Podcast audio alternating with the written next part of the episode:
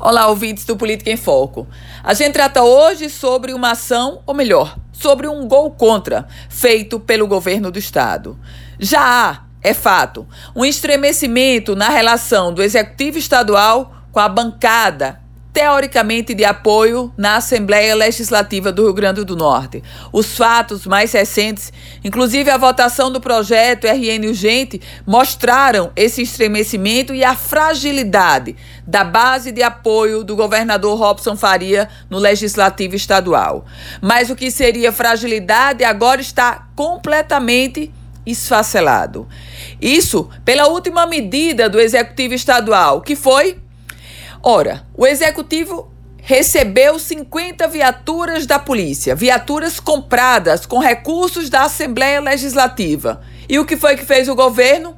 Determinou a retirada imediata de todos os adesivos dessas viaturas, adesivos que informavam que elas haviam sido doadas pela Assembleia Legislativa do Rio Grande do Norte. Ou seja, a gestão do governador Robson Faria, em absoluto, quis deixar as viaturas patenteadas como tendo sido doações da Assembleia Legislativa. Pior, foi recebida uma ordem nos postos do governo que as viaturas doadas pela Assembleia, quando chegassem para abastecer, até poderiam abastecer, desde que fossem retirados os adesivos informando a doação da Assembleia Legislativa meus caros ouvintes.